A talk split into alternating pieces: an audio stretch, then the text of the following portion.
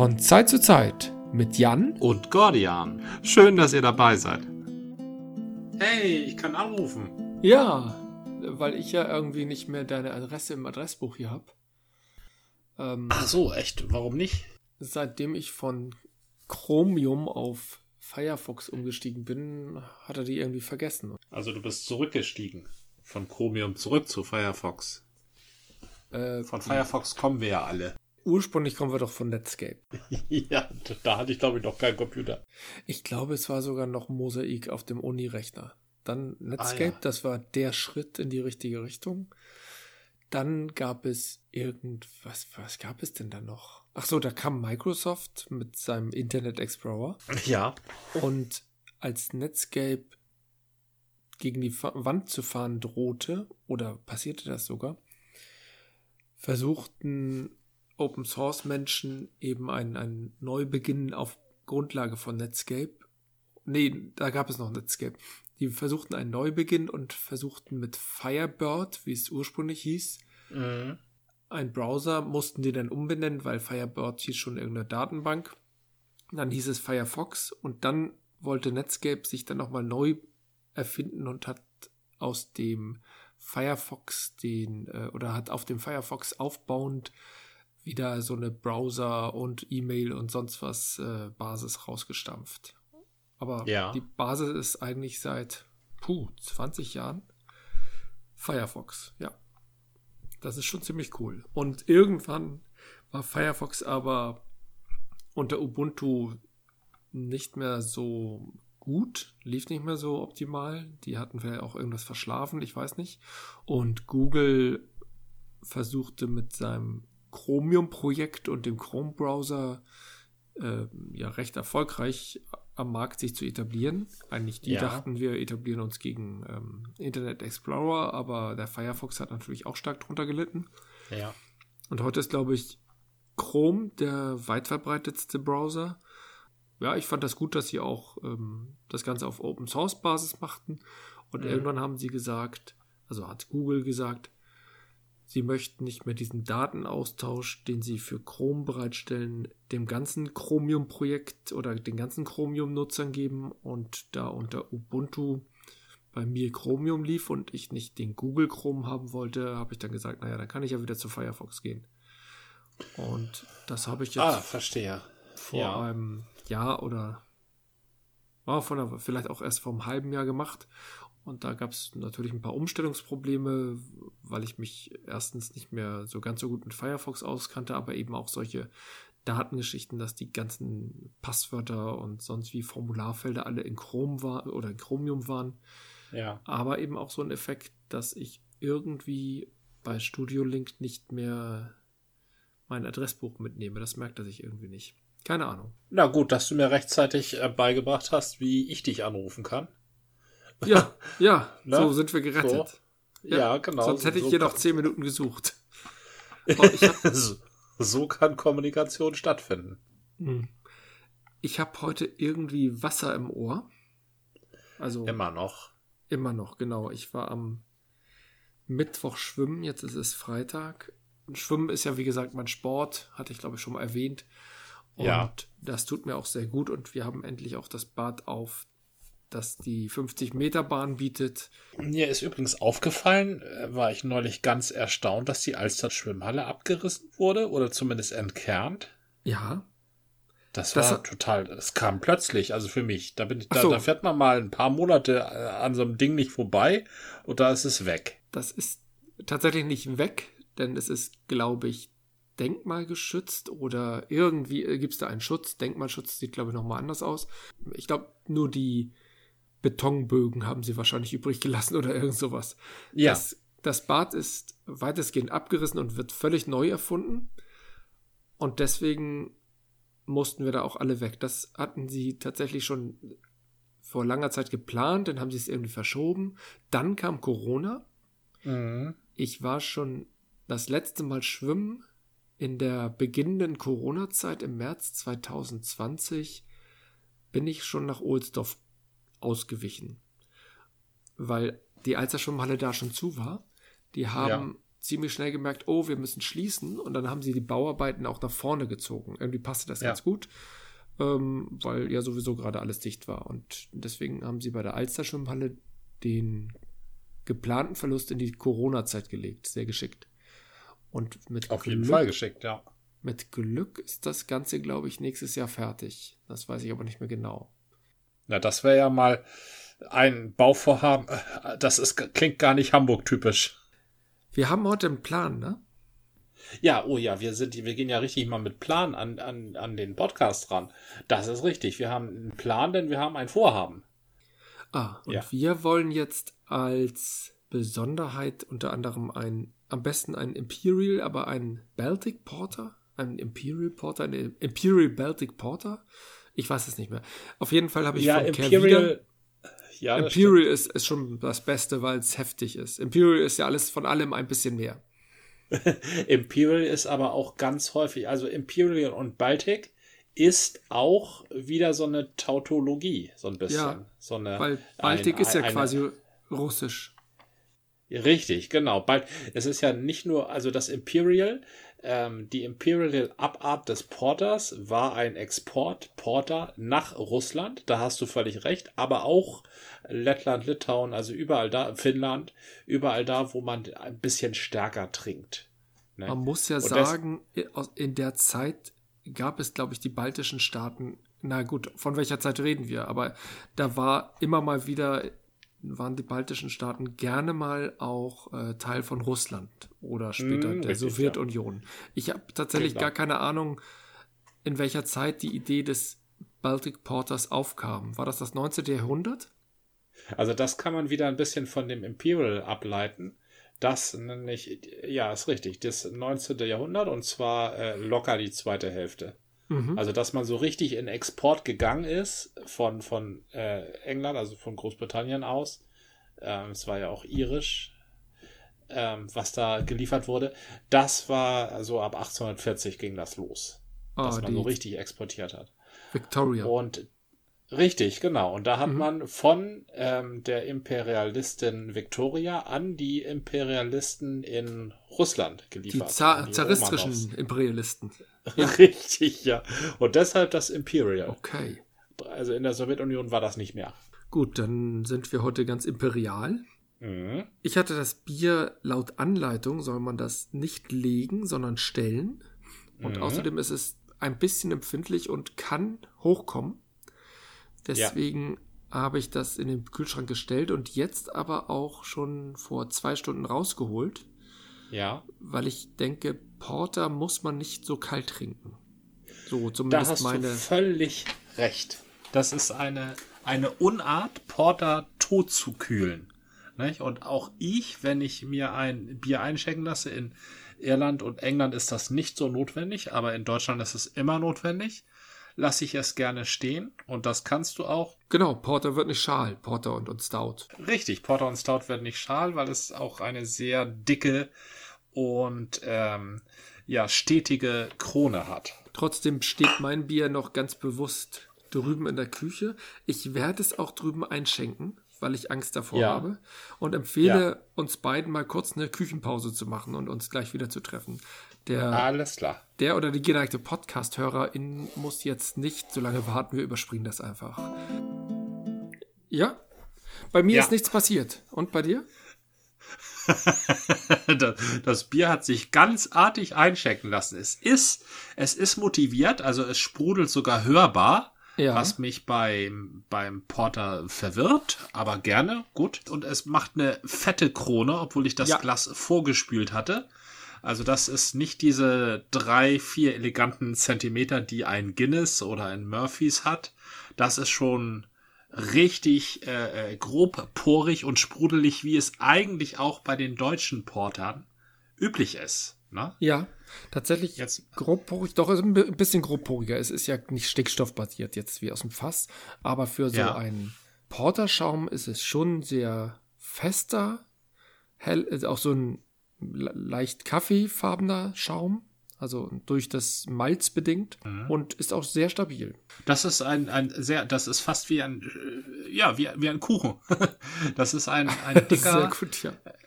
beißfertiger äh, äh, ja, ähm, Schaum, der dazu anregt, da mit den Lippen spitz durchzubohren, um da an das Bier zu kommen. Und da möchte ich auch gleich mal zum Bier kommen. Ja, das ist eine. Ich vielleicht können wir noch mal kurz sagen, was das ist. Denn das ist, das ist das Tallinn Baltic Porter. Wir hatten ja schon gesagt, entweder Imperial oder Baltic. Das hier heißt Baltic und hat 6,3 äh, Prozent. Hm, eigentlich ein sehr schönes, düsteres Etikett. Ja, sehr sympathisch das äh, Kervida ähm, Motto seit einiger Zeit auch, ne? Kein Bier für Nazis. Genau, kein Bier für Nazis ist immer sehr schön. Ähm, Motiv ähm, gefällt mir sehr gut. Wir sehen hier einen Leuchtturm mitteleuropäischer Art, also ja. mit großem Leuchthaus und äh, quergestreift und auf der gegenüberliegenden Seite so eine äh, etwas dunklere Küste mit, ja, Palmen. Genau, dunkle sage, Palmen, das ist irgendwie ganz hübsch. Passt nicht ganz zu Baltic. Ja. Das, ähm, das, dasselbe hat übrigens, äh, sehe ich jetzt gerade das Kervida-Logo, aber das kann sein, dass sie das immer haben, oder? Da ist, das Kervida-Logo ist halb ein Leuchtturm, halb eine Palme. Stimmt natürlich, ja, du hast recht. Das haben sie immer. Ja. Ja, okay, gut. Also ein Leuchtturm, der zur einen Seite strahlt und zur anderen Seite Palmwedel hat statt der Strahlen. Genau. Hm, bei einem Porter und einem Stout sind ja nicht so sehr die Hopfensorten wichtig, wobei mir das auch noch mal, das könnte auch noch interessant sein, ob man da auch noch rumspielen könnte. Der Hopfen heißt Ella, finde ich schön, habe ich nie mhm. gehört, den, die Hopfensorte. Aber die Malze sind hier natürlich ganz wichtig. Hier gibt es ein böhmisches, äh, einen böhmischen Malz, dunklen böhmischen Tennenmalz. Den, den haben wir schon irgendwie mal erwähnt gehabt. Das kommt mir vertraut vor. Und Böhmisch erinnert mich daran, dass das vielleicht auch ein Malz ist, der in Pilsener zum Beispiel drin ist. Pilsen ja, ist das, der, würde, das würde passen. Sehr gut genau. passen würde das. Dann ein sehr intensiv, geschmacklich intensiver Malz ist natürlich Karamellmalz. Hatten wir auch schon öfter mal. Und Röst, mhm. Röstmalz bringt genau diese Röstaromen da noch rein. Das kann. Und die Farbe. Und die Farbe, du hast natürlich recht. Ich dachte, Karamellmalz bringt aber auch schon die Farbe, oder? Liegt bei Karamell nahe, aber das weiß ich nun nicht. Ich weiß aber, dass Röstmalz dunkel macht. Okay. Gut, dann wird. Oh, jetzt sehe ich von wegen stabiler Schaum, er hat sich jetzt doch schon ein bisschen gelegt. Dann wird es Zeit, dass ja, wir trinken. Ja, dann würde ich auch sagen, es ist äh, Nunc est. Oh, dann aber schnell. Nunc est bibendum oder wie wir immer sagen. Auf das, was es wert ist. Auf das, was es wert ist. Ja, also ähm, man nimmt einen Schluck und man hat Malz im Mund. Für mich ist das, das genau das, was ich von einem Porter erwarte. Dieses ja. malzige, ähm, das sofort Hallo sagt, das dich in den Arm nimmt wie ein alter Freund. Das ist ähm, sofort bei dir. Das Bier, äh, dem, dem kannst du nicht ausweichen. Das nimmt dich sofort ein. Also Malz ganz weit vorne, Hopfen ganz weit hinten. Also Ella ist ein offensichtlich ein sehr zurückhaltender Hopfen. Und ist vielleicht einfach Malze, so ein Bitterhopfen. Ein leichter das Bitterhopfen. Wird irgend so, ein, irgend so ein Bitterhopfen sein, der sich überhaupt auch noch irgendwann zeigt. Also jetzt beim, im Abgang, da ist er so ein bisschen vorhanden. Aber bei mir tanzen die Malze Samba. Also die spielen wirklich, also die ringen miteinander. Ja. Aber anders als jetzt zum Beispiel ein Guinness, was ja wirklich sehr süßlich süffig ist, ist hier schon eine merkliche Bitternote. Doch, doch, das kann schon der Hopfen sein. Und du hast aber recht, der Malz ist sehr präsent. Im wahrsten Sinne des Wortes ist das Ganze vollmundig, weil sich der Schaum, der Malzgeschmack und überhaupt das ganze Bier sofort bereit macht im Mund. Mhm. Ich finde das sehr typisch. Also wirklich gelungen. Ja. Das, also das Erste, was ich immer mache, wenn ich einen Porter äh, äh serviert bekomme, ist es gegens Licht zu halten. Da kommt das nicht viel so durch. Und da, da muss ich sagen, ich habe hier die Lampe, die also konkret dagegen strahlt. Ich habe es übrigens in ein Guinness-Glas eingeschenkt. Oha. Also, ähm, ich habe also springt also nicht wieder raus. Nein, die vertragen sich hier alle super. also ich habe so ein Guinness Wave Glass, das ist also auch so ein Durchmesser von nahezu 19 Zentimetern. Das Licht kommt da nicht durch. Also selbst bei dieser, bei dieser Masse an Bier und ich habe hier eine, einen rötlichen Schimmer. Also so, ja, eigentlich so, wie sich das gehört. So wie es ja. beim Porter sein sollte, ja. Genau. Und der Schaum ist immer noch da. Ja, bei mir auch. auch. gut am. Er klebt auch schön am Rand. Also das spricht wieder für die vielen, vielen, vielen fetten Malze, die da drin sind. Trotz deines frisch gewaschenen Glases. Und ich, vorgespült? Äh, das meinte ich noch vorgespült. Das habe ich ja nicht gemacht. Ich vergesse das ja immer. Du hast das ja immer empfohlen. Ja, ich empfehle das, weil, also beim Porter ist es nicht ganz so entscheidend, aber ähm, ein, ein nicht vorgespültes Glas äh, schlägt mehr Schaum. Und das ist bei Flaschenbieren sehr ärgerlich. Also es ist auch bei Zapfbieren sehr ärgerlich, weil so, je länger dauert der Zapfvorgang.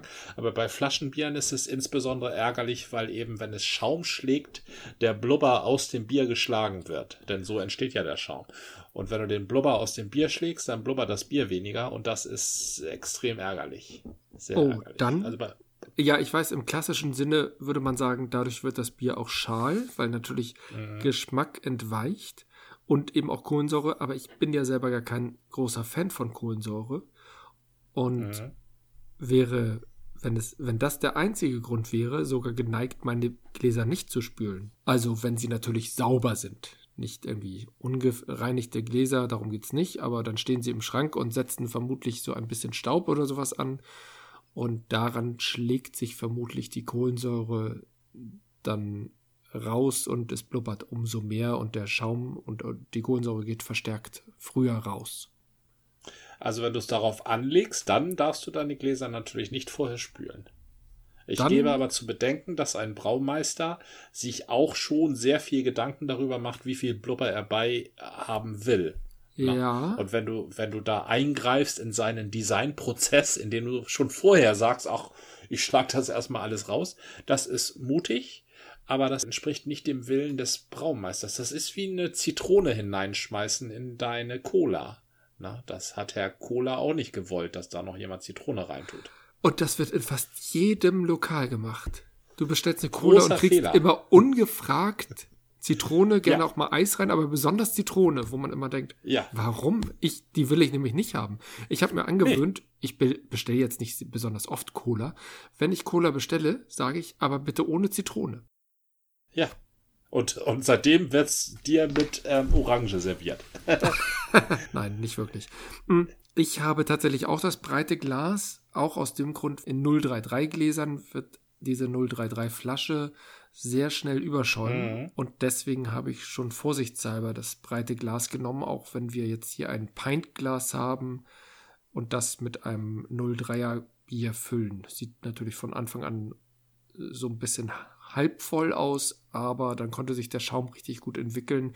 Ich habe es beherzt mhm. eingekippt und ich störe mich nicht daran, wenn ich in die Bierkreation an dem Punkt eingreife, wo ich es in der Hand habe, wie ich das behandle. Ich könnte es ja vorher sogar schütteln oder überhaupt, ich kann es kalt lagern oder nicht kalt lagern, wie ich will. Auch das ist ja ein Eingreifen. Ne? Der Bierbrauer empfiehlt uns ja auch, wenn ich das richtig erinnere, Trinktemperatur, Trinktemperatur. 4 bis 8 Grad. Steht das hier irgendwo? Oh, nein, circa 12 Grad. Alles richtig gemacht. Ja, das ist doch gut. Aber ich ja, habe auch schon mal auf einem Porter 4 bis 8 Grad gesehen und dachte, nee, mache ich nicht. Auch da greife ich ein. Ja, 4 bis 8 Grad ist für einen Porter auch völlig indiskutabel. Wenn der Braumeister das vorschlägt oder vorgibt, es könnte auch sein, dass das Marketing sagt, nein, nein, wir brauchen das kühler. Sondern, oder 12 Grad hat auch keiner 12 Grad Kühlschrank, stimmt auch. Aber wenn der Braumeister sagt, 4 bis 8 Grad ist die richtige Temperatur, dann ist es ja auch Teil seiner Kreation. Und dann sagt er, mhm. Hier bitte mit dem Sprudelanteil, frisch ausgespültes Glas und mit dieser Temperatur. Und wenn ich sage, nee, ich will das aber wärmer und ich will das mit weniger Sprudel, dann ist das meine Entscheidung. Ich finde das nur besch beschränkt mutig. Das sind die, die Spielräume, die Toleranzen, die ein Braumeister aushalten muss. Oder, oder eben das Bier. Ich finde es gut, wenn du das bewusst machst, weil dann hast du dir ja Gedanken gemacht. Ich finde es auch immer gut, zu wissen, wie etwas vom Designer oder vom Hersteller her schmecken soll, also was der will. Ich, ich finde es aber auch nur, dass du, also ich glaube, denn nur auf dieser Basis kannst du es dir auch zu eigen machen. Und du solltest es dir natürlich zu eigen machen, denn es soll ja letztendlich dein Bier sein. Ne? Das genau. Bier muss dem Wurm schmecken und nicht dem Angler. Äh. ich habe jetzt mal eben einen äh, äh, faustgroßen Schluck genommen aus meinem Guinness-Glas, um mal so einen Gesamteindruck des, also wenn, wenn also ich nenne das Abbeißen. Ne? Das ja. ist nicht das Beißen, was der Weinkenner kennt, sondern ich, mal so richtig so einen, so einen Schluck, so einen eiligen, ähm, deftigen Schluck zu nehmen, um dann gerade im Abgang spüren zu können, was für einen Eindruck das Bier macht. Und ich habe da, mir ist ja eben was aufgefallen, so ein leicht, ähm, leicht spritige, so eine leicht, äh, ja, alkoholische Unternote. Ja. So ein bisschen, stimmt. als ob da so ein bisschen Weinbrand oder sowas mit reingerührt ist oder so. So etwa. Ja. Das ist schon alkoholhaltig. Also, wie gesagt, 6,3 Prozent sind jetzt nicht wahnsinnig toll, aber der Alkohol tritt hervor. Absolut. Ja. Ich habe das nämlich tatsächlich auch genauso gemacht. Ich habe einen größeren Schluck genommen, um die, dieses Füllegefühl im Mund auch mit Fülle zu belegen. Und habe genau das gleiche wahrgenommen. Beim Bier geht das ja auch. Du kannst ja äh, beim Wein schickt sich das nicht nur nicht, sondern es ist auch nicht stilvoll. Also es passt auch nicht zum Wein. Es wird dem Wein nicht gerecht. Die Noten entfalten sich nicht, wenn du Wein runterkippst.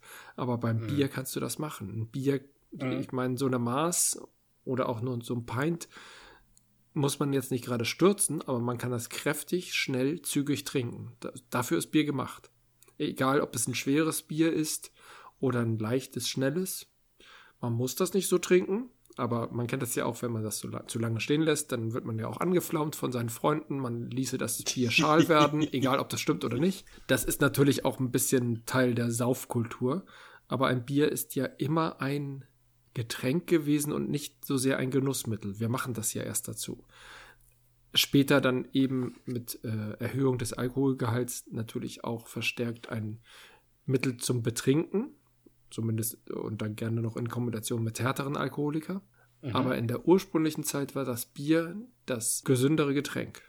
Das war desinfiziert, das war frisch vom Fass und der Bierbrauer stand auch dafür in der Verantwortung. Und wenn damit was passierte, dann hat er auch echt Probleme bekommen. Es ist auf je, also gerade in früheren Zeiten eins der am sorgfältigsten hergestellten Produkte gewesen.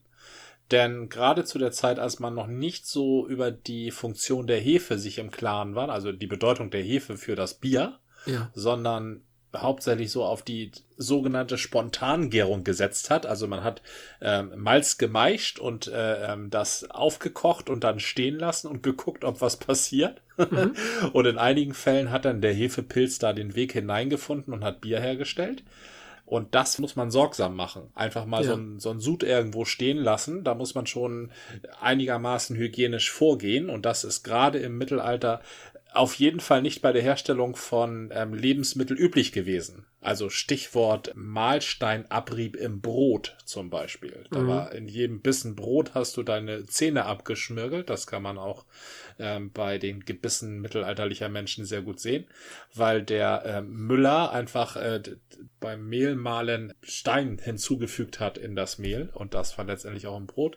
Das war bei Bier nicht so. Da sagst du ganz richtig, es ist ein hygienisches Lebensmittel gewesen und ja. es ist die hygienischere Form, Flüssigkeit zu sich zu nehmen in Städten gewesen, als eben ähm, aus dem Brunnen zu schöpfen, wo sonst was für Ratten oder tote Katzen reingefallen sein können. genau, genau.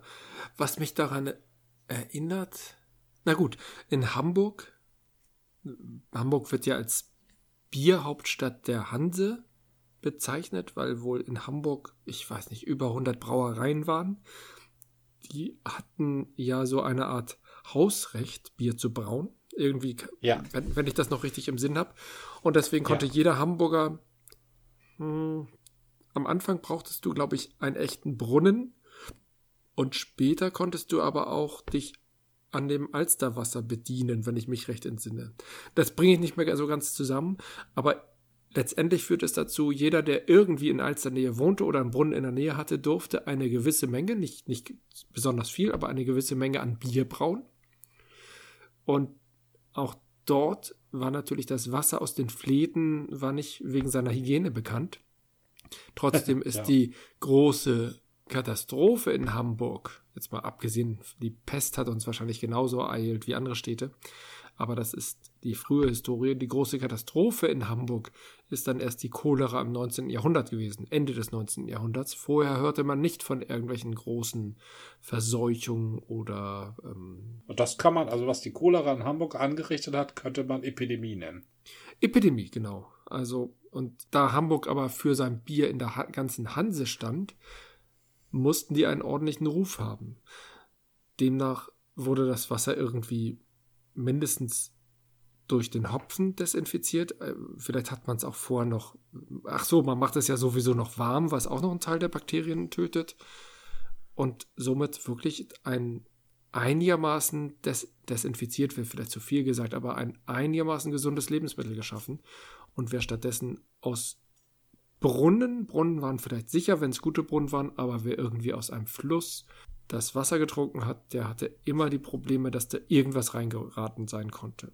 Richtig. Ja, Wasser trägt alles Mögliche mit sich, das stimmt. Mhm. Aber ähm, der Bierbrauer achtet eben darauf, dass nichts in seinem Wasser ist, was da also nicht reingehört. Also möglichst gut.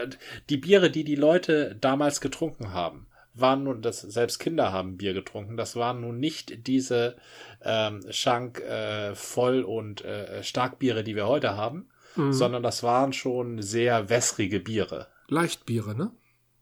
Könnte man das heute nennen, Gibt oder? Es, ja, also. Zumindest sagt mir der Be Begriff was. Vollbier, Leichtbier oder ist das ein Begriff, den ich mir gerade ausgedacht habe? Ich finde, das ist ein also, guter Begriff. Den gibt es garantiert. Schau in der Wikipedia Leicht, nach. Leichtbier. Nee, ja. Leichtbier ist ein schöner Begriff, aber ich bin mir ziemlich sicher, dass, das, dass der äh, jedenfalls nicht in der, in der Reihenfolge Starkbier, Vollbier, Schankbier steht. Ähm, denn das sind die drei Bierarten, die äh, es in Deutschland gibt, weil über die Besteuerung, also für die Biersteuer wichtig ist, welche Sorte Bier du vor dir hast. Ah, okay. Ah, und also das hatten wir schon mal. Starkbier es wird. Es ist nicht die Frage nach dem Alkoholgehalt, sondern es ist die Frage nach der Stammwürze. Richtig, genau, von der Stammwürze. Und die Stammwürze kann Alkohol hervorrufen, aber muss nicht zwangsläufig. Richtig, das, das, das ist genau richtig. Aber der Gesetzgeber sagt geht. eben, das, das weißt du sehr, das hast du sehr gut und prägnant wiedergegeben. Ich hätte es ähm, ausführlicher erklärt, aber äh, sicherlich nicht besser. Ähm, der Gesetzgeber sagt eben nicht, ähm, was tatsächlich an Alkohol drin ist, also an Spaß im Bier, ne? sondern mhm. was möglicherweise an Spaß im Bier sein könnte. Und das hängt eben von der Spaßpotenzial. Ja, ist, also wenn der Gesetzgeber, der Gesetzgeber besteuert ja höchsten, größtenteils Spaß. Ne?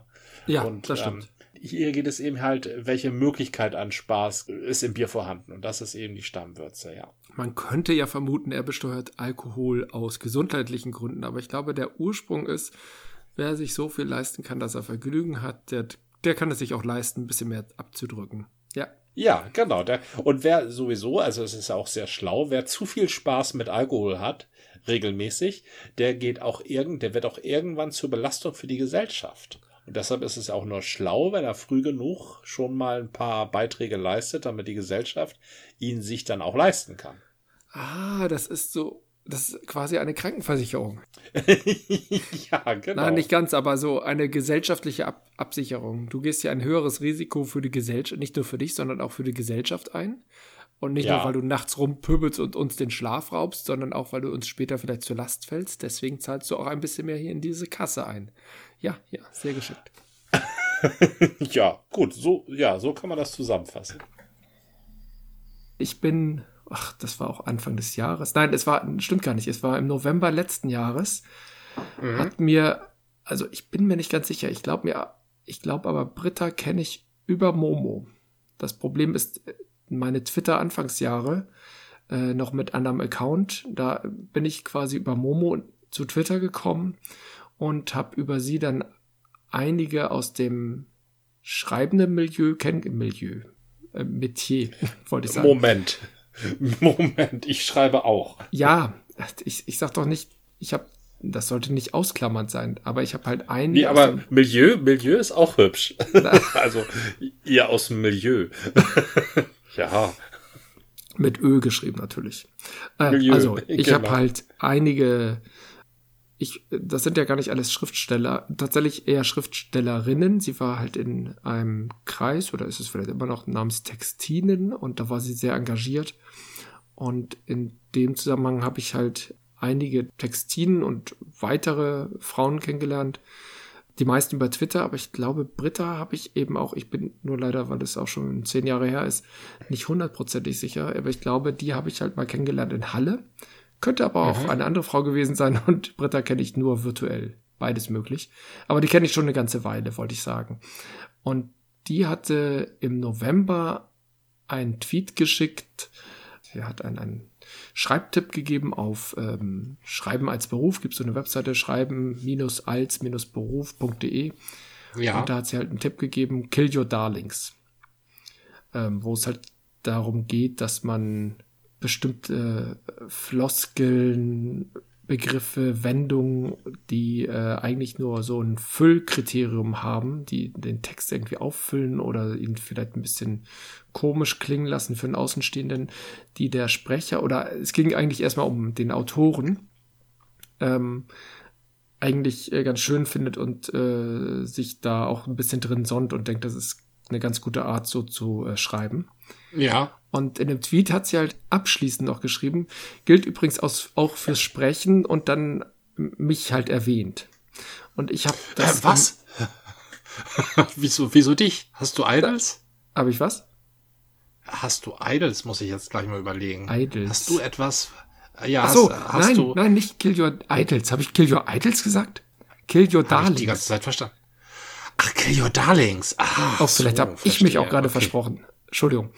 Also Worte, die du immer gerne verwendest oder Wendungen, die du immer gerne verwendest. Letztendlich geht es darum, den, den eigenen Text auf Mandien, auf, auf Mandieriertheiten zu, überset, äh, zu übersetzen, zu überprüfen. Ja. Zu gucken, sind das, gibt es da irgendwie Formulierungen oder ein bestimmtes, einen bestimmten Stil oder Passagen, in die man irgendwie verliebt ist. Ich dachte da an einen Begriff, den ich immer mal wieder gerne verwende, ohne dass ich das bewusst mache. Oder es fällt mir in, den, in dem Moment auf, wenn ich, wenn ich ihn verwende, ähm, weil er völlig aus der Zeit gefallen ist. Den habe ich von Tolkien und das ist zum Beispiel all dieweil. Oder auch mal derweil. All dieweil, das ist ja hübsch. Ich mag, genau, Tolkien. ich mag das Wort. Das hatte Tolkien irgendwann eingeführt. Ich bin deswegen darauf gestoßen worden, weil ich auf einer Klassenreise den Herrn der Ringe gelesen habe und mein Schulkumpel Boris guckte sozusagen mir über die Schulter, sah den Absatz, der begann mit derweil, bla bla bla. Und er meinte derweil, das ist ja ein komisches Wort, da, am besten kommt da gleich noch alldieweil. Und ich guckte in den nächsten Absatz und genau das kam dann. Seitdem ist mir dieses, dieser Begriff als merkwürdig und gleichzeitig äh, liebenswert halt hängen geblieben. Und ich habe ihn mir so ein bisschen in meinen Wortschatz in, integriert, aber er ist natürlich völlig außer Zeit gefallen und passt eigentlich nicht zu meinem restlichen Stil. Das würde ich in die Richtung packen. Aber es gibt auch sowas wie Sachen, die wir ständig sagen, also da bin ich ganz groß drin, quasi, eigentlich, sozusagen, so Füllwörter. Sozusagen, ja. Es, genau. Sozusagen ist, ein, ist, der, ist die Qual. Sozusagen ist das wortgewordene Klammer. Das ist das Ä, was du nicht aussprichst. Wenn du versuchst, Äs zu überwinden, aber eine Lücke irgendwie stopfen willst, ohne nichts zu sagen, dann sagst du sozusagen. Oder ich sag mal. Ich sag Im mal, Endeffekt. ist auch gut. Im Endeffekt, Im Endeffekt auch sehr schön. Ist auch so eine ganz hübsche Sache, die sich Leute so angewöhnt haben. Naja, und sie hat halt das geschrieben und ich hatte damals den Tweet auch gefafft, ein kleines Herzchen drunter gefafft. gesetzt naja, sagt man ja so, wenn man, früher waren das Sterne, das waren so Favoritensterne und das haben sie dann irgendwann in Herzen umgemodelt. Und Aber ich, heißt das ja nicht gefaved? Favoriten. Weil es äh, ist doch deutsch. Weil du ein Favor zeigst? Ach so, ja klar, es ist deutsch. Du hast ihn gefafft, ja. Also Verstehe. andere sagen, andere sagen vielleicht gefaved, ich weiß es nicht, aber ich habe immer gefafft gesagt. Und gefafft, erst, ja. erst Anfang des Jahres hat dann jemand diesen Tweet gefafft und äh, retweetet Retweeten kann ich sagen, ne? Da ist es wieder alles richtig. Und ja. da bin ich erst drüber gestolpert und wunderte mich nämlich, ach, da werde ich ja erwähnt mit Sprechen. Und da dachte ich, ja, ich glaube, ich habe auch so Manieriertheiten in meinem Sprechen. Und äh, zumindest sollte ich mal drüber nachdenken. Und sie hatte dann, das hatte ich dann halt so kommentiert, ups, ich habe das ja jetzt erst entdeckt. Und sie meinte, es ist eigentlich kein Problem, man muss sich nur konzentrieren. Und da dachte ich so, oha, Laber-Podcast, Bier und Konzentration ist eine ganz schöne mhm. Herausforderung. Und ich weiß nicht, ob ich dieser Herausforderung immer gewachsen bin und ihr auch gewachsen sein möchte. Muss ich noch, noch mal schauen. Aber zumindest fand ich, war das ein guter Tipp. Also, ja, ich ich möchte ja gerne irgendwie auf mein Sprechen achten. Beim Schreiben kannst du das ja immer noch mal durchgucken und sagen, na, das ist jetzt aber ein bisschen übertrieben oder das passt hier nicht oder das ist jetzt mal wieder meine Lieblingsformulierung. Aber wenn du es gesprochen hast, kannst du es meistens auch nur sehr schwer rausschneiden, wenn es so Formulierungen sind, die so im Redefluss eingeflossen sind. Fand ich halt also die Selbstkritik. Spannend. Die Selbstkritik beim Schreiben sollte man schon haben, sich selbst zu hinterfragen. Rede ich gerne so? Ähm, hören die anderen? Also schreibe ich gerne so? Verstehen die anderen, was ich damit sagen will? Gerade Dinge, die sich eingeschliffen haben über Jahre im, im genau. Verhalten, mhm. das sind meistens Dinge, die andere Leute grundsätzlich anders verstehen. Das, ja. da sehe ich dieses Kill Your Darlings absolut ein. Beim Sprechen jedoch, also beim Sprechen, da spielen noch andere Aspekte eine Rolle. Die schriftliche Darstellung, die will verständlich sein, schnell verständlich sein.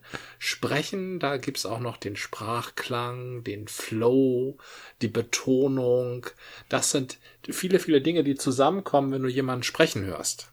Mhm. Wenn du jemanden liest, dann liest ja deine eigene Stimme in deinem eigenen Kopf mit der eigenen Betonung. Aber wenn du jemanden sprechen hörst, da sind es nicht nur die Worte, ja. Da sind das auch die Pausen. Obama zum Beispiel. Obama, da brauchst du nur das Brummen der Stimme zu hören. Du erkennst ihn an seinen Pausen. da hörst du sofort, dass er das ist. Also wenn der mhm. nur irgendwas darstellt. Viele Politiker haben Eigenheiten, also viele Leute, die viel öffentlich sprechen, haben Eigenheiten, die es Satirikern oder Karikaturisten einfach machen, sie einzufangen. Ja. Hier sind wir wieder bei den Klischees. Also ich schrecke nicht vor Klischees zurück. Ich benötige Klischees. Ich bin ja nicht nur schreibend unterwegs, ich bin ja auch zeichnerisch unterwegs. Und gerade in der zeichnerischen Darstellung, da brauchst du Klischees. Da musst du dich schnell verständlich machen. Je stilisierter du arbeitest, umso mehr Klischee brauchst du. Es bringt dir nichts, wenn du ein Männchen zeichnest, was aussieht wie ein Männchen und damit gleichzeitig darstellen möchtest, dass es sich um eine Frau handelt. Ja, Wenn du eine ja. Frau in der höchsten Stilisierung zeichnest, in der allerhöchsten Stilisierung, gibst du ihr dennoch lange Haare und einen Rock. Mhm. Das ist so. Das ist so. Ohne, ohne diese Art von Klischees ähm, funktioniert die menschliche Wahrnehmung nicht. Und deshalb schrecke nicht zurück, wenn du klischeehaft darstellst. Oh, ich glaube, gegen Klischees geht es nicht. Also höchstens das Eigenklischee, also sich sozusagen als Klischee darstellen, ähm, indem man halt ungewöhnliche Begrifflichkeiten, Passagen, ähm, Formulierungen verwendet. So in die Richtung. Du hast das vorhin manieriert genannt. Nee, das habe ich nicht. Was? Manieriert, genau. Ich hatte, schön ja. ist, dass ich zuerst mariniert gelesen habe. Ähm, genau. Und dabei habe ich es hab ausgesprochen. Mariniert. Hast du mariniert? Ja, du bist gesagt? ein Mann mit Marinade. Du kannst dich benehmen. ein marinierter Mann. Der marinierte Mann ist ja auch so ein Buch aus den 30ern, das vergessen worden ist. ja, genau. Völlig, völlig zu Unrecht vergessen. ähm, genau. Manieriert ist, ist halt der Begriff, den sie verwendet hat. Das ist nicht verkehrt. Äh, mit der Sprache ist die äh, Notwendigkeit, dich verständlich zu machen oder verstanden zu werden, also dich verständlich zu machen, ganz anders als bei als in der Schrift, wo jemand, wenn mhm. er einen Satz nicht verstanden hat, dann sich sagt, ach, ich lese den nochmal. Ja, ja. Das passiert bei der wörtlichen Darstellung nicht. Deswegen gibt es ja auch immer sowas wie Wiederholung, Zusammenfassung, nochmal in anderen Worten ausgedrückt, bla blub. Mhm. Das ist ja nicht, um die Leute zu nerven, die es schon verstanden haben, sondern die, die vielleicht das nicht so detailliert erfasst haben oder in dem Moment nicht genau aufgepasst haben. Das, so, so ist man ja als Mensch, dass man mal besser aufpasst und mal nicht. Und trotzdem möchte ja. man verstanden werden und etwas erreichen. Ja, ja, richtig. Richtig. Ähm, einer der erfolgreichsten Redner äh, der Zeit ist äh, Donald Trump. Nee, nicht Denn, mehr. Nee, nicht mehr, aber er hat er hat es immerhin geschafft mit seinen, der hat ja einen sensationell kleinen Wortschatz. Und er hat auch nur ganz, ganz wenige darstellerische Techniken. Also er hat diese Techniken, dass alles, was er erlebt und was er ähm, für gut findet, das Größte ist, was es je gegeben hat. Mhm. Das Allergrößartigste. Er hat, wenn er irgendwelche Fakten auf den Tisch legt, von denen noch nie jemand gehört hat, ähm, die Technik zu behaupten, das hätten ihm andere Leute gesagt. Ja. Oder wahlweise alle Leute sagen. Ähm, wenn er Verleumdungen abgeben möchte, dann sagt er, ich habe gehört oder die, die, das Gerücht besteht oder mhm. es, folgendes Gerücht geht um. Na? Und ähm, wenn man ihm irgendwas vorwirft, sagt er, das habe ich nie so gesagt. Also das sind ganz, ganz wenige Techniken, die er hat aus dem Kasten der Ars Logica. Ja, ja. Aber er ist damit ungeheuer effizient.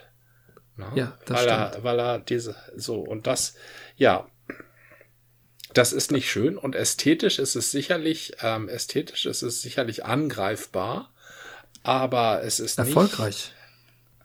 Nicht, erfolgreich es, ist es. Es war äh, erstaunlich erfolgreich für diesen wirklich geringen Satz an erstens technischen Mitteln in der Rhetorik, völlig klar. Und ja. dann natürlich auch ähm, an dem geringen Satz der Umsetzung. Also, ja. seine, also, seine Amtszeit. Diese, also es gibt andere Gesetzmäßigkeiten. Kill Your Darlings gilt nicht zwangsläufig fürs Sprechen. Dem ist nicht so. Die Anregung finde ich trotzdem gut. Denn die Anregung ist super. Das ist gut, sich zu hinterfragen. Und in meinem Sprechen erkenne ich das ja weiter. Aber du hast völlig recht. Man kann dann halt drüber nachdenken, gilt das jetzt für alles? Ich, ich würde, ich lege jetzt auch nicht alle, all mein Sprechen auf die Goldwaage und sage immer, oh nein, das muss ich jetzt am besten schneiden. Ich, ich sage das nochmal. Ähm, kommt hin und wieder mal vor, dass ich einzelne Sachen wiederhole, gerade aber eher, wenn ich einen Frosch im Hals habe oder sowas. Ja, äh, ja damit ich es dann schneiden kann. Aber ansonsten, nein, äh, wir sprechen ja schon so, wie uns äh, die Schnäbel gewachsen sind. So sieht's mal aus. Mensch, weißt du was? Mit unseren großen Schlücken bin ich schon fast am ja? Ende hier. Ich bin auch gleich am Ende. Also äh, biertechnisch. Ich habe da übrigens noch eine kleine Anekdote aus der Bierwelt. Ja. Ähm, ähm, ja, bei meinem ersten Besuch in der St. James Gate Brewery, also der Guinness Brauerei in Dublin, Aber die St. da mitten James in der Innenstadt viel liegt. besser. St. James Gate, das ist einfach die Adresse. St. Ja. James Gate.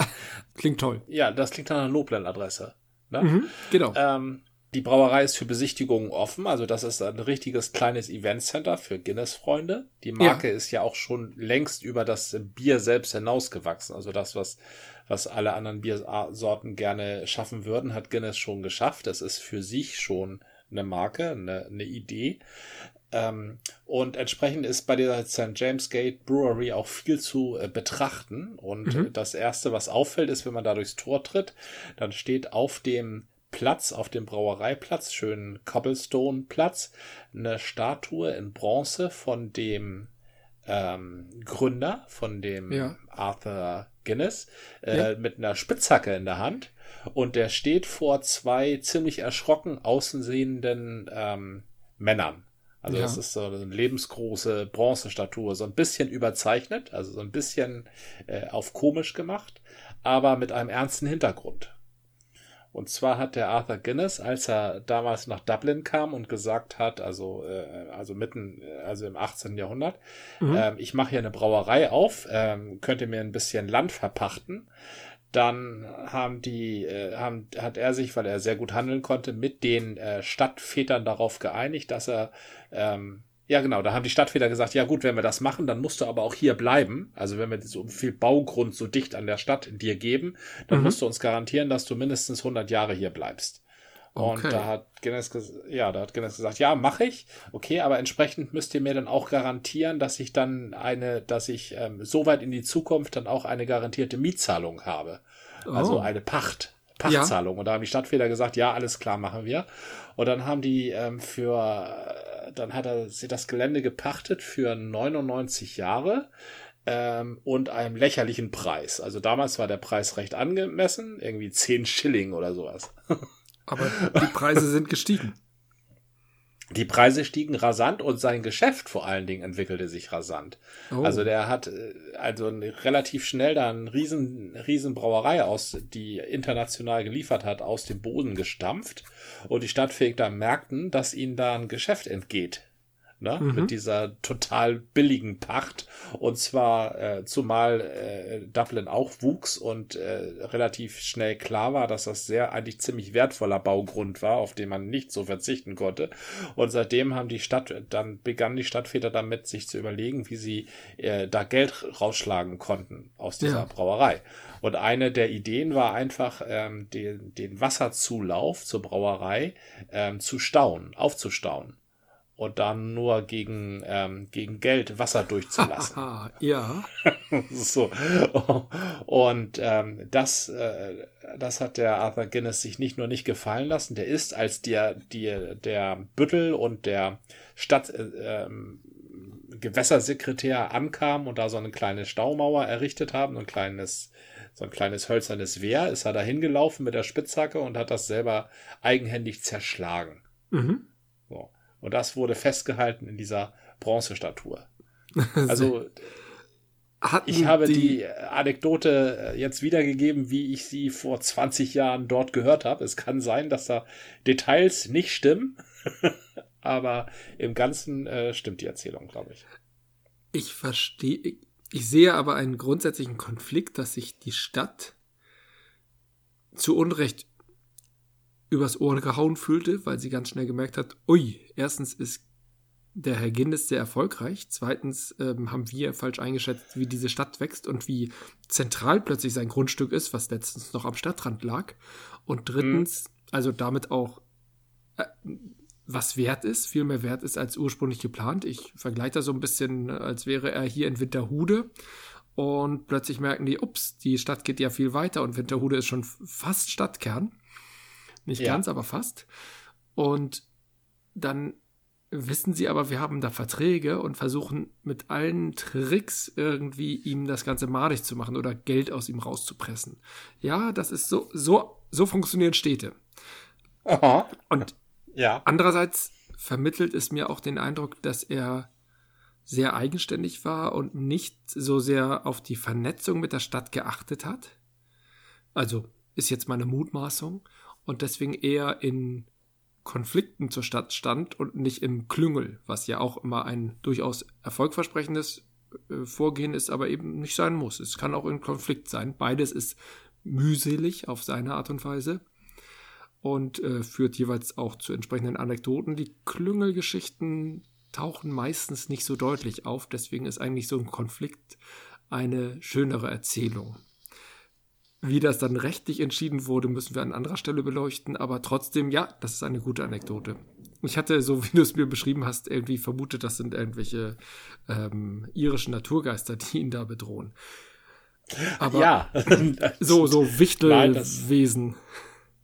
Ja, Leprechauns. ja, genau. ja, genau. also die, die, äh, diese Figurengruppe sieht schon ein bisschen komisch aus, also es ist auch eine komische Situation, aber es sind Leute. Ja, einer okay. ist, glaube ich, uniformiert und der andere ist irgendwie so ein Stadtschreiber und die haben da gerade so ein kleines Wehr errichtet. Ja, also nein, es sind keine, keine Wichtel. Ich hatte mich immer gefragt, gibt es eine, eine Stadt namens Guinness? Aber du sagst ja, Arthur Guinness ist nach Dublin gekommen und hat nicht das Dublin-Bräu begründet. Das gab es vielleicht auch schon.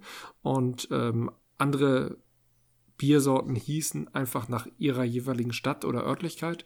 Aber Guinness hat gesagt, ich mache hier mein Bier und gründe die Guinness Brauerei und mein Bier heißt nach meinem Namen. So, wenn ich Scheuermann Bier sagen würde. Klingt nicht so cool wie Guinness Bier, aber das ist ja auch nur eine Frage der Gewöhnung. Ja, in 100 Jahren, wenn ich da doch mal eine Brauerei aufziehe, dann trinkt man einen guten Scheuermann, das ist bestimmt was Edles. Ah. ist das was Ungewöhnliches, dass das Guinness nach einem Eigennamen benannt ist? Nach einem, nach dem Namen von einem Menschen, meinst du? Ja, nach dem Brauer ja, und nicht nach dem Ort. Das ist extrem ungewöhnlich. Ich kenne kein anderes Beispiel. Dann spricht das ja auch dafür, dass Arthur Guinness ein sehr hohes Egozentriker, will ich gar nicht mal sagen, aber sehr von sich eingenommen war.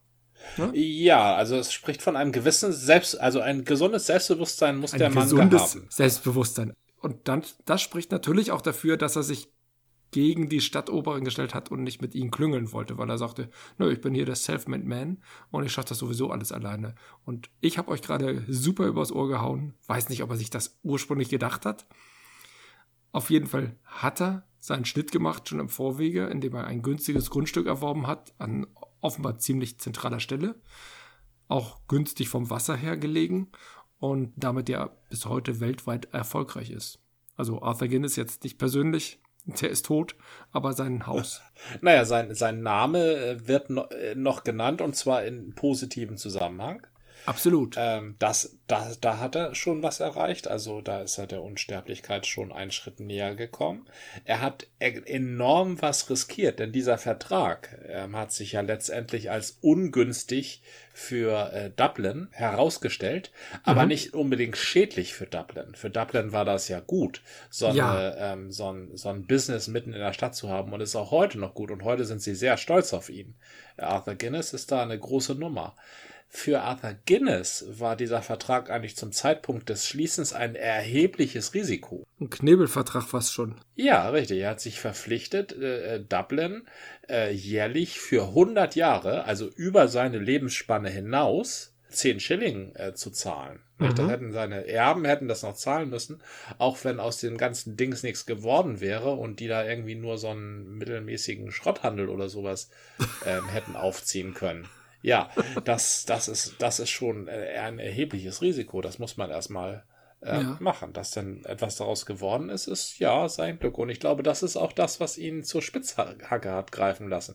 Persönliche Verantwortung für das, mhm. was, ähm, was mit seinem Geschäft passiert. Ne? Ja, er ist dafür etwas eingetreten.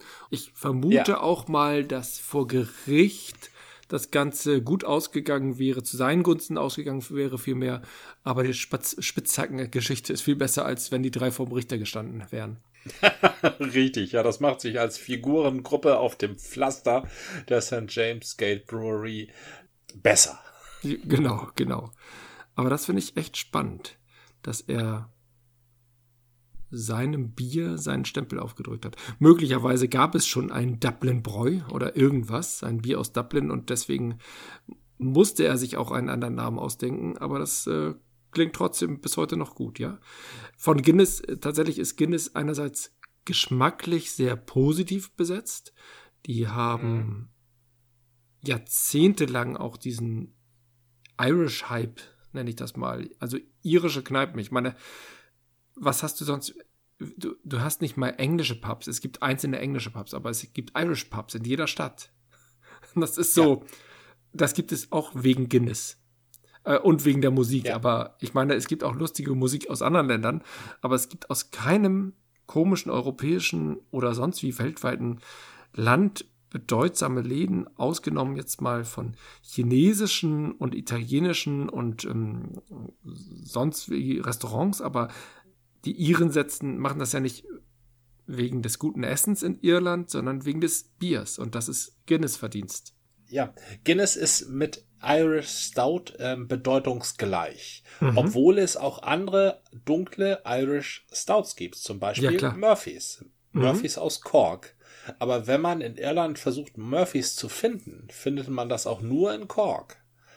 Das ist tatsächlich aber, so, dass. Äh, aber Murphys heißt auch nach dem Erfinder namens Murphy? Ja, das kann wohl sein, dass aber. Ach so, nein, also das, das, ja, es gibt Biere, die nach Eigen, die Eigennamen tragen. Klar, das ja. ist nicht selten. Das äh, Jever zu, nee, nicht Jever, Becks, ne? Becks ist ja die Familie Becks und genauso Harketback und äh, also es gibt sehr viele Okay. Ähm, Nürten Hardenberg. Also es gibt viele ähm, Biermarken, die Eigennamen sind, Meisels.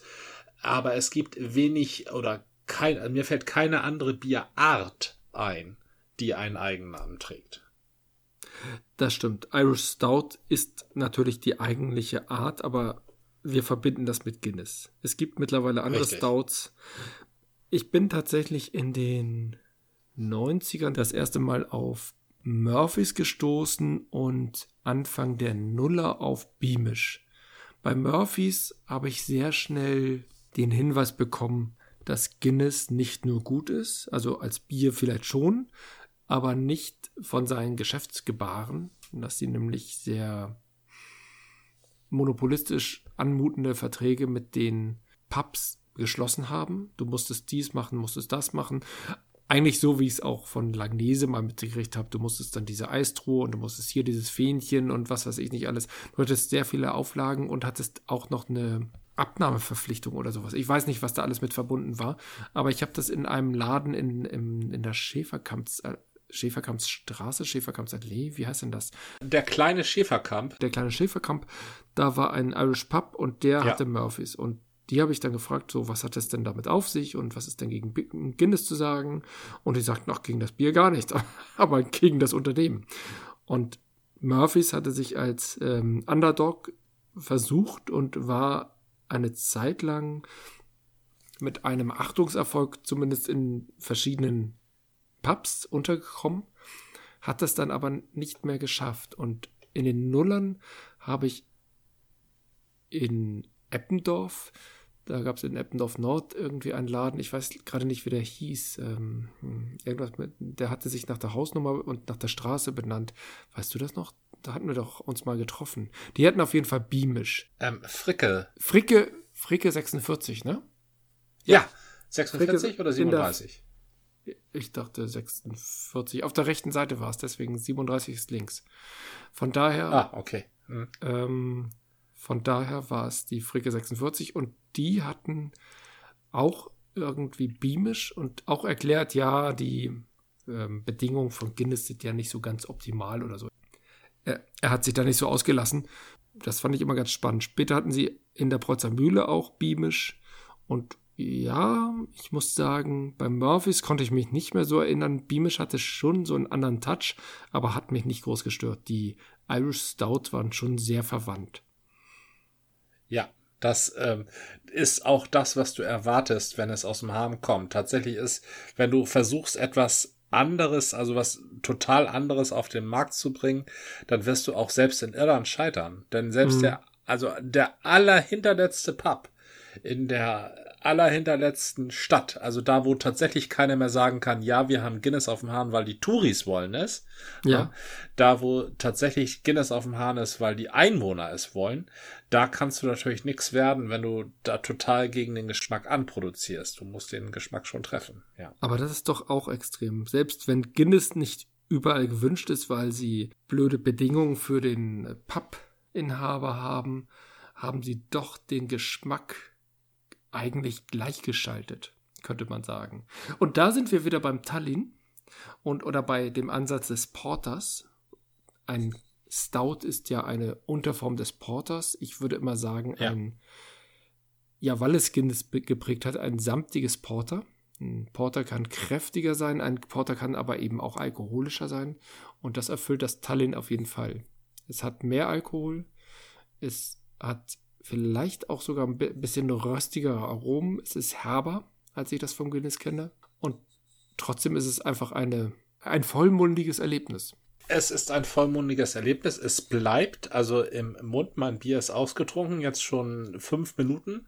Habe ich den Geschmack immer noch im Gaumen. Also ja. es ist ein Bier, das in Erinnerung bleibt. Ja. Und dieses Tallinn, das lässt sich sehr gut mit Guinness vergleichen, weil es nämlich alles mehr hat. Also Guinness ist samtiger und gefälliger. Jetzt, das meine ich jetzt nicht böse, ne? Aber es ist natürlich nee, nee, ein nee. Massen, Massenprodukt und es muss gefällig sein, sonst wäre es ja kein Massenprodukt. Und äh, dieses Tallinn ist da in, in dieser Hinsicht bisschen sperriger, aber ist nicht allzu weit weg vom Guinness. Also nicht so wie die Gose vom Pilz beispielsweise oder so. Das war eine Folge des Podcasts von Zeit zu Zeit mit Gordian und Jan. Bis zum nächsten Mal.